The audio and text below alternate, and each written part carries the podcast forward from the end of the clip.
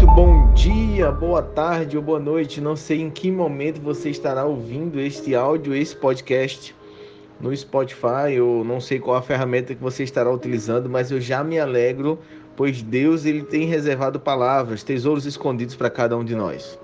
Meu nome é Charles, sou um dos pastores da Igreja Anglicana Comunhão e hoje vou compartilhar com você essa ministração que a gente fez hoje pela manhã, às 10 horas da manhã nós é, ministramos em Atos capítulo 7. Então, todos os dias nós temos um devocional ao vivo no Instagram, mas hoje eu quero compartilhar para você pelo menos uns trechos do que Deus tem falado ao meu coração.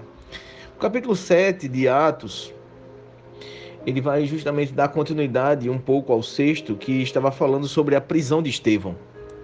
E Estevão, ele tinha sido um dos discípulos que tinha sido é, levantado para servir as mesas né, e os apóstolos ficarem mais livres para exercer o ministério pastoral e de pregação.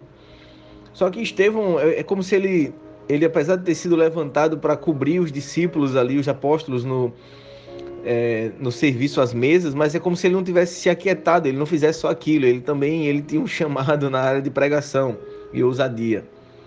Ao ponto que ele foi preso, no finalzinho do capítulo 6, ele foi preso. E aí estavam interrogando ele no Sinédrio. Começa o capítulo 7 assim, pressionando ele. No, no, primeiro verso diz assim: Então o sumo sacerdote perguntou a Estevão: São verdadeiras essas suas acusações? E aí ele vai responder. Só que é interessante porque praticamente todo o capítulo 7, Estevão ele, ele está ministrando, ele começa a pregar o evangelho. Ele faz uma narrativa desde o início da história do povo de Deus, através de Abraão, passando por Abraão, Isaac, Jacó, sobre José, o porquê que José é, foi entregue pelos seus irmãos, e aí ele vai falando sobre Faraó que impediu, né, que os primogênitos eles nascessem, né, ele mandou matar todos os primogênitos do povo hebreu. E conta sobre como Moisés justamente chegou lá e vai contando toda a história do povo de Israel até os dias presentes ao ponto de que chega em Davi, no rei Davi, e por descendência de Davi chega a vida de Jesus. E aí ele justamente ele confronta o povo, confronta aqueles religiosos que estavam ali no sinédrio interrogando ele. E Estevão justamente ele diz isso, vou adiantar aqui para o verso 51. E ele diz assim: Povo rebelde e obstinado, de coração e de ouvidos, vocês são iguais aos seus antepassados. Sempre resistem ao Espírito Santo. Qual dos profetas e dos antepassados não perseguiram eles? Qual dos profetas vocês, seus antepassados, tanto seguiram, tanto perseguiram? E ele continua falando sobre isso. Ele vai confrontando eles. Diz assim: Eles mataram aqueles que prediziam a vida do justo, a saber, Jesus de quem agora vocês se tornaram traidores e assassinos. Vocês que receberam a lei por intermédio de anjos, mas não lhes obedeceram. Sabe, queridos, eu queria destacar isso para vocês, porque Estevão ele confrontou aquele povo que até anjos apareceram e mesmo assim o povo foi obstinado e não obedeceu. Sabe quantas vezes Deus ele nos dá direções claras do que a gente deve fazer? Deus nos dá profecias, Deus nos dá orientação, levanta pessoas para nos dizer algumas coisas e muitas vezes a gente ignora. Parece que a gente é meio obstinado quanto a isso. E eu, eu fiquei pensando sobre isso, sabe? Quantas vezes Deus ele nos deu uma orientação para a gente abandonar alguns vícios, abandonar algumas práticas, mas parece que a gente ignora aquilo. Parece que às vezes a gente quer matar os profetas. assim como os fariseus queriam matar os profetas, mataram muitos durante a história nós queremos fazer o mesmo, nós queremos, sabe, calar a voz que vem de Deus para a nossa vida, mas esquecendo que essa voz é para o nosso bem. Sabe, queridos, eu não sei você, mas eu me lembro que eu, quando eu jogava bola, jogava futebol na rua, às vezes a bola caiu no matagal e quando eu ia buscar, eu sempre furava o meu pé com aqueles espinhos, sabe? E uma vez eu furei meus pés com um espinho daquele doeu muito. Eu não conseguia tirar porque ele foi muito profundo. E eu ficava com muita dor porque eu não conseguia nem tocar no espinho para tirar. Eu não sei se já teve uma experiência como essa. Mas eu me lembro que minha mãe, ela, ela dizia, filho, é melhor que doa de uma vez e eu pegue nesse espinho e arranque.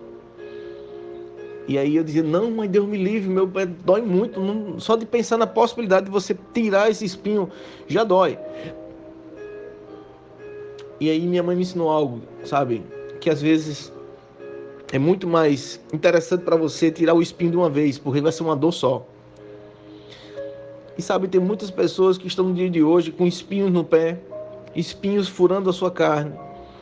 Não querem tirar o espinho, mas continuam pisando em cima, continuam com o espinho lá dentro, e o espinho vai inflamando, sabe? Vai gerando outros problemas na vida da pessoa e a gente não remove aquele espinho. É uma obstinação, como Estevão está dizendo aqui, para aqueles, para aqueles é, os religiosos. É como se a gente fosse obstinado. A gente quisesse matar os profetas, a gente quisesse ignorar os recados de Deus. Mas Deus hoje talvez esteja dizendo para você: é melhor arrancar de uma vez. E sabe, queridos, isso tem sido minha oração. Deus, se eu tiver espinhos que me machuquem, é melhor que o Senhor arranque de uma vez. Sabe, talvez doa por um tempo, mas eu sei que no outro dia, no amanhecer, a alegria virá, no amanhecer, o alívio virá. E eu não mais, sabe, ficarei pisando acomedido de ficar machucando, mas assim eu vou, vou ser livre definitivamente. Sabe, Deus tem liberdade definitiva para você. Basta você ser ousado. Basta você ter essa coragem, a ousadia que Estevão tinha. Pois o texto diz que Estevão ele era cheio do Espírito. Se encha do Espírito hoje. Sabe? Deus ele tem interesse para que você viva uma vida plena, uma vida cheia que ele tem para você. Não uma vida pisando em espinhos, não uma vida obstinada em fazer sua própria vontade, mas saiba que alguns momentos de dor virão. Mas é muito melhor arrancar ele de uma vez. E hoje o Espírito Santo de Deus ele diz ao seu coração: arranque de uma vez. Arranque. Pois você tem uma vida perfeita para caminhar pela frente. E tem uma longa jornada. E se você tiver com esse espinho no seu pé, você não vai conseguir suportar até o final. Espero que Deus tenha falado ao seu coração através desse exemplo. Que você seja ousado como Estevão, a pregar o Evangelho, cheio do Espírito. Não seja como os judeus, os fariseus que fecharam seu coração, fecharam seus ouvidos, mas esteja aberto como Estevão. O texto diz que Estevão, cheio do Espírito, levantou os olhos para o céu e viu a glória de Deus e Jesus em pé, à direita de Deus. E ele disse: Eu vejo os céus abertos e o Filho do Homem em pé, à direita de Deus. Hoje veja os céus abertos para você. Hoje comece a deslumbrar coisas do céu. Sabe?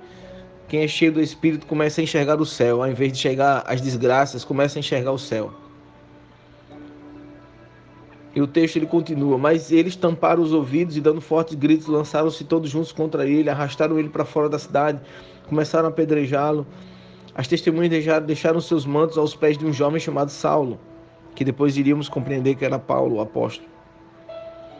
E enquanto apedrejavam Estevão, Estevão orava, dizendo: Senhor Jesus, recebe o meu espírito. Então ele caiu de joelhos e bradou e disse: Senhor, não os considereis culpados deste pecado. E tendo dito isto, adormeceu. Sabe, Estevão, ele ainda, além de ter sido ousado, ter sido cheio do Espírito, ter visto o céu, ele ainda assim teve compaixão no leito da sua morte. Ele pediu, Deus tem compaixão desse povo. Eles não sabem o que fazem. E eu me lembro muito bem que o próprio Senhor Jesus declarou isso quando estava na cruz. Sabe, seja cheio do Espírito e ousado como Estevão. Não se deixe enrijecer o seu coração, mas tenha compaixão. Não permita que os espinhos eles apoderem da sua vida. Pois Deus tem uma vida cheia para você. Que Deus abençoe sua vida em nome de Jesus. Se você gostou desse podcast, então essa é a oportunidade perfeita de você enviar para outras pessoas. Que tal você agora no Spotify enviar para um amigo, um familiar? Ou se você está no WhatsApp, envie no seu grupo da família. Não deixe de abençoar essas pessoas com a poderosa palavra de Deus. Amanhã tem mais. Espero ver você. Deus abençoe.